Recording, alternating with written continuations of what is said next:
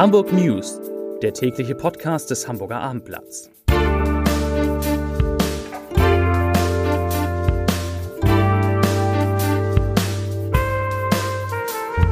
Herzlich willkommen. Mein Name ist Lars Heider und heute geht es um den 24 Stunden dauernden Streik bei der Hamburger Hochbahn, bei dem es nicht nur Verlierer, sondern auch ein, zwei Gewinner gibt. Weitere Themen. Die Volksinitiative zum Gendern nimmt eine wichtige Hürde. Ladesäulen für E-Autos können nicht richtig abrechnen im Zweifel und Robbie Williams beginnt heute seine große Hamburg-Triologie. Dazu gleich mehr. Zunächst aber wie immer die Top 3, die drei meistgelesenen Themen und Texte auf abendblatt.de.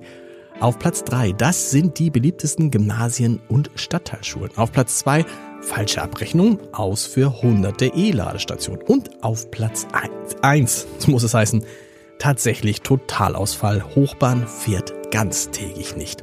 Das waren, das sind die Top 3 auf abendblatt.de. Seit 3 Uhr heute Nacht wird die Hochbahn bestreikt. Es fahren 24 Stunden keine Busse und Bahnen. Viele Hochbahnkunden sind heute auf die S-Bahn ausgewichen, die noch voller waren als sonst. Andere nutzten etwa den Fahrdienst Moja. Und der sagt, dass er eine deutlich höhere Nachfrage verzeichnen würde. Und ich zitiere eine Sprecherin, wir tun, was wir können, um kurzfristig mehr Fahrzeuge als geplant auf die Straße zu schicken und so möglichst viele der Fahrtanfragen bedienen zu können. Zitat Ende. Die große Nachfrage führt allerdings auch zu höheren Preisen. Eine Fahrt von Niendorf nach Eimsbüttel, die am Dienstag noch weniger als 10 Euro kostete, schlägt als Vorbestellung für heute Abend mit knapp 13 Euro zu Buche. Und auch ein Gewinner des heutigen Bahnstreiks bei der Hochbahn sind in Sachen Umsatz die Taxiunternehmen. Das bestätigt Thomas Lose, Vorstand bei Hansa Taxi. Er sagt, wir sind rund 30 Prozent mehr Touren gefahren im Vergleich zu anderen Tagen.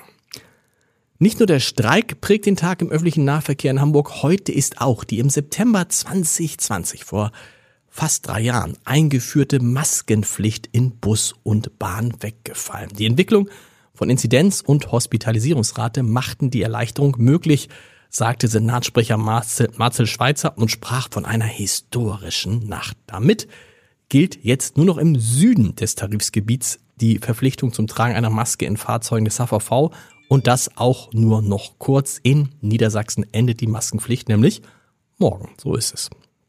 Wer ein Ticket für das erste von drei ausverkauften Konzerten des britischen Popstars Robbie Williams ergattern konnte, sollte auch den Streik im Auge behalten. Zwar fahren die S-Bahnen nach Plan, die Barclays Arena befürchtet aber auch auf der Straße Verzögerung bei der An- und Abreise. So oder so, noch heute Abend werden Sie auf abendblatt.de die erste Konzertkritik meines Kollegen Thomas Andri lesen. Nicht die erste Konzertkritik von Thomas Andri, sondern die erste über Robbie Williams. Es könnte aber etwas später werden. Gucken Sie auf abendblatt.de. Das lohnt sich.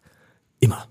Bei einem Brand in einem Mehrfamilienhaus an der Vereinsstraße in Eimsbüttel ist heute Vormittag eine Person ums Leben gekommen. Gegen 9.45 Uhr hatten mehrere Anrufer ein nicht näher definiertes Knallgeräusch gemeldet, wie ein Sprecher der Feuerwehr Hamburg dem Abendblatt sagte. Rund 30 Einsatzkräfte rückten daraufhin aus. In der Vereinsstraße stand eine Wohnung im Erdgeschoss eines dreistöckigen Gebäudes in Flammen. Ein Mensch konnte nur noch tot daraus geborgen werden.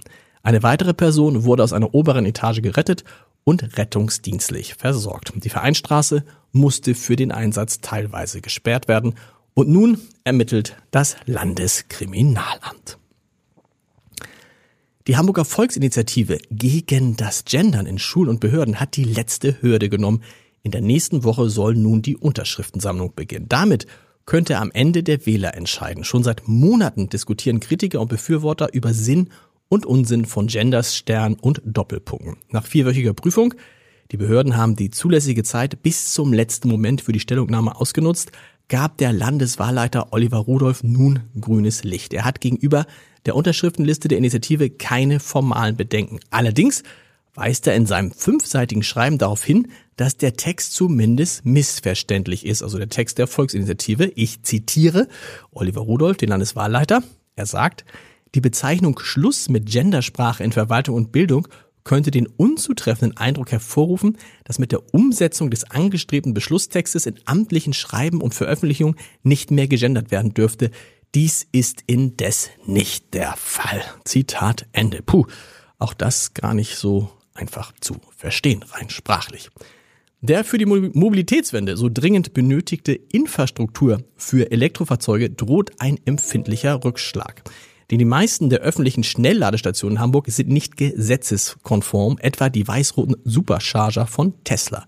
Sie entsprechen nicht dem Eichrecht. Das heißt, dass an hunderten Ladesäulen in Hamburg die Zahl der abgenommenen Kilowattstunden geringer sein kann als abgerechnet. Die Folge, die Anlagen müssen ersetzt oder nachgerüstet werden und das wird noch lange dauern, etwa bis zum nächsten Frühjahr, sagt Katharina Bösche, Anwältin mit dem Themenschwerpunkt Elektromobilität. Zum Podcast-Tipp des Tages. Kaum hatte Olaf Scholz ein Okay zur Lieferung von Kampfpanzern an die Ukraine gegeben, ging in Deutschland die Diskussion über Kampfjets los. Selbst Saskia Esken Co-Vorsitzende der SPD, schloss nicht aus, dass die Ukraine eines Tages solche Flugzeuge aus bundesdeutschen Beständen bekommen könnten. Etwas, das ihr Kanzler kurz zuvor in einem TV-Interview noch als rote Linie bezeichnet hatte. Oder doch nicht?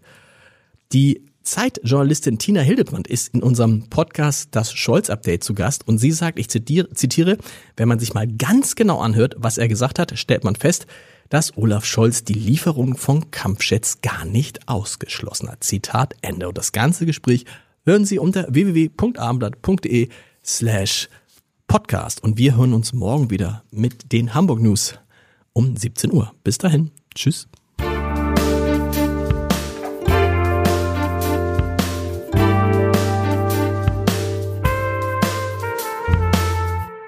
Weitere Podcasts vom Hamburger Abendblatt finden Sie auf abendblatt.de slash podcast.